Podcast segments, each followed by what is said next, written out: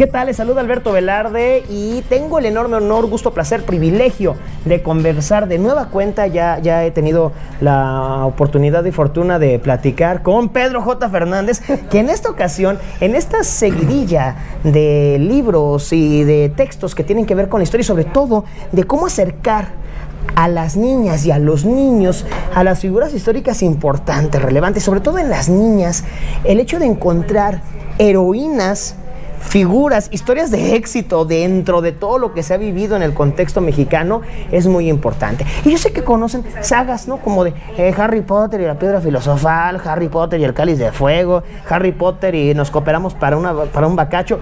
Y también tenemos a James Bond, gente internacional, eh, hombres. Y dicen, ay, no manches, ¿cómo viven aventuras? Espérense, hay un personaje en la historia de México que creo que ha estado subvalorado y que realmente hizo bastantes cosas, es considerada la madre de la patria, es la única mujer que ha recibido funerales de Estado y que muy esporádicamente en alguna arenga de la ceremonia del grito se menciona su nombre porque como que el reflector se lo llevó José Ortiz de Domínguez, Leona Vicario. En estas aventuras, en este digamos que libro de suspenso histórico, thriller, Pedro, qué gusto.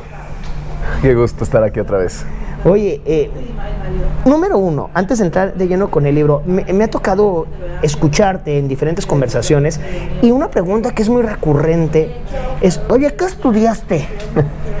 Porque parece que en el contexto mexicano es muy fácil poner una etiqueta, pero muy difícil deshacerse de ella. Y como que estamos en un pensamiento muy lineal de, oye, pero ¿por qué si tú eres ingeniero en sistemas?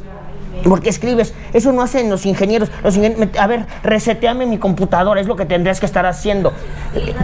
¿Cómo, estás?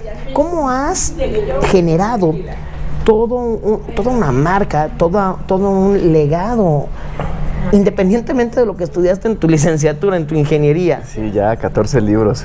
Eh, pues es que yo creo que la ingeniería me ha ayudado mucho porque, a ver, la ingeniería me ayuda a, estudiar, me ayuda a bajar los datos, a diagramar, me ayuda a tener claro todo.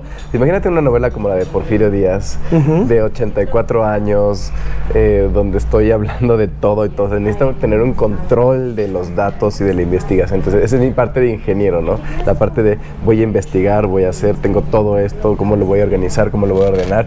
Y luego ya entra el escritor así como de, ok, ahora yo le voy a hacer sentido a estos datos. Entonces, yo digo que sí ejerzo en ese sentido, porque al final trabajo los proyectos como si fueran proyectos de ingeniería, vaya. O sea, todos los libros están trabajados así, están diagramados, están todos los datos y las fechas y todo. La parte fría, que es el ingeniero que se encarga de todo eso.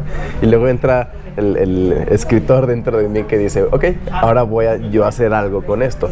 Entonces ya transformo todo eso en una historia que le pueda gustar a los lectores.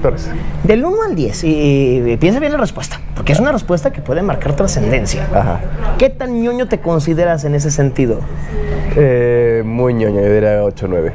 Sí, sí, sí. Porque, por ejemplo, te, eh, te platicaba, yo hago stand-up comedy y pues en el stand-up uno primero escribe antes de subirse al escenario e interpretar lo que ya escribiste. Sí. Entonces llevas un trabajo en, pues, largo en, en ocasiones. Y, yo, por ejemplo, soy muy ñoño también. O sea, yo tengo un pintarrón ahí en mi, mi casa, tu casa, donde se me ocurre una idea de un chiste. Eh, conozco gente, compañeras, compañeros, que se les ocurre el chiste y lo escriben. Yo no puedo. Yo necesito hacer diagramas, hacer dibujos, dibujo horrible, este, estar encontrando puntos de conexión entre un tema y otro. Y una vez que ya entiendo y ya encuentro todo este mapa mental, ahora sí me siento a escribir. Entonces creo que más o menos es ese mismo proceso. Sí, mucho. Y además, cuando, como hago novela histórica, o ficción histórica, parece que es importante. Tienes que saber dónde están los personajes, saber qué está pasando en el mundo, saber qué está pasando en México. Tienes que tener todo perfectamente planchado. Yo, o yo sé, cuando estoy escribiendo una novela, en ese momento, dónde está el personaje, dónde están los demás personajes, qué está pasando en México, qué está pasando en el mundo, qué pasó antes, qué pasó después. Si no tuviera déficit de atención, no escribiría así. te entiendo, te entiendo. Entonces es importante justo, porque me tengo que ceñirme a una investigación, no puedo inventar las cosas que más quisiera yo, pero este género es partes de una investigación, te ciñes a la investigación y tienes que hacer eso interesante. ¿Te has dado cuenta que a partir de que iniciaste a escribir sobre historia, ha habido una revalorización de este tipo de textos, de este tipo de literatura, porque en México por lo regular se nos vende la idea de que somos orgullosos de nuestro pasado y estamos muy claros de lo que somos y de lo que éramos y de lo que seremos, pero realmente esta consecución de clases de historia donde aprendemos nombres y datos, pero no entendemos contextos, no nos ayuda absolutamente nada. Y la historia mexicana, digo, no, no voy a, a denostar ningún país, ninguna historia, pero la historia mexicana tiene bastante relato y se nos olvida el relato. Y al final de cuentas los seres humanos nos interrelacionamos en gran parte por las historias que podemos contar. Sí, sí y justo eso es importante porque eh, creemos que la historia es memorizar fechas, entonces creemos que aprender historia es un ejercicio de memorización, pero de lo que nos acordamos no es de la fecha, de lo que nos acordamos es de cómo la maestra nos platicó que Carlota se volvió loca o de que este, Santana le hizo un funeral de estado superior, de las cosas chuscas que los maestros nos platicaban como para entretenernos, de eso nos acordamos. Si nos contaran toda la historia así, entonces eh, pues sí aprenderíamos mucho más del pasado, nos gustaría, nos reiríamos de él que es importante, y pues lo cuestionaríamos todo el tiempo. Ahora, Leona Vicario y el misterio de las medallas de plata, que gran título, por cierto. Sí. ¿Qué te llamó la atención para hablar de Leona Vicario, con todo lo que encierra a este personaje de la historia mexicana? Eh, la verdad es que me gusta mucho su vida. Desde que escribí su, su, perfil para el libro de Mexicanas, yo dije, esta es como una novela de aventuras.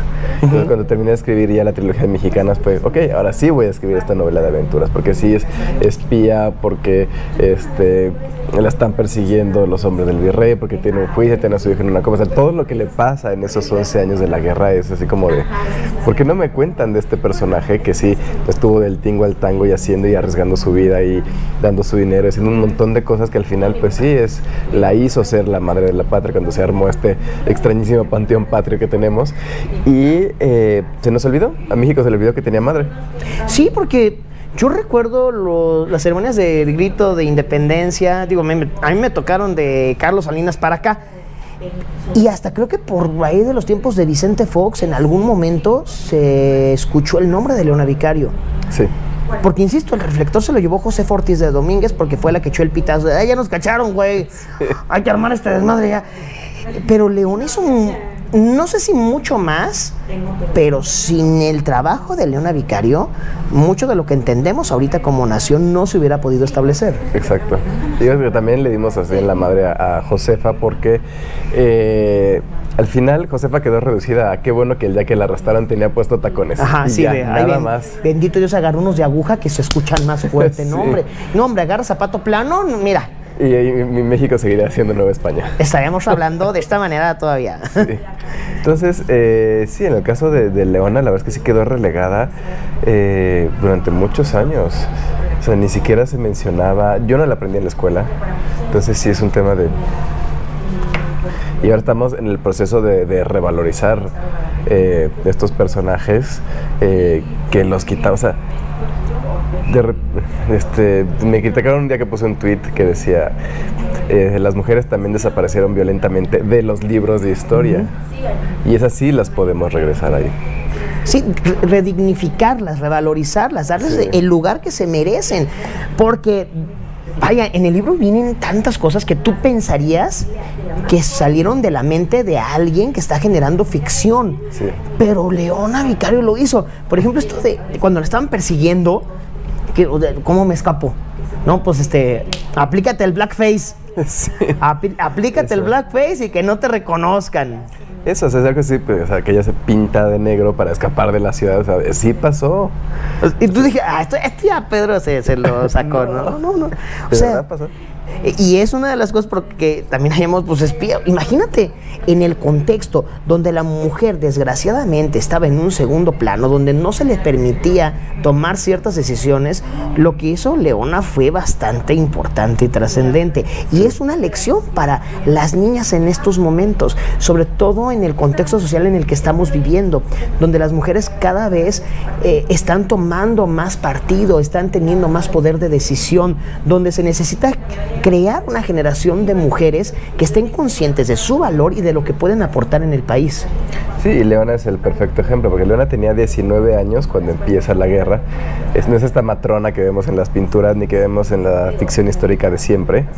Eh, es una joven de 19 años, de clase alta, educada, que sabe leer y escribir. Es algo atípico para la época.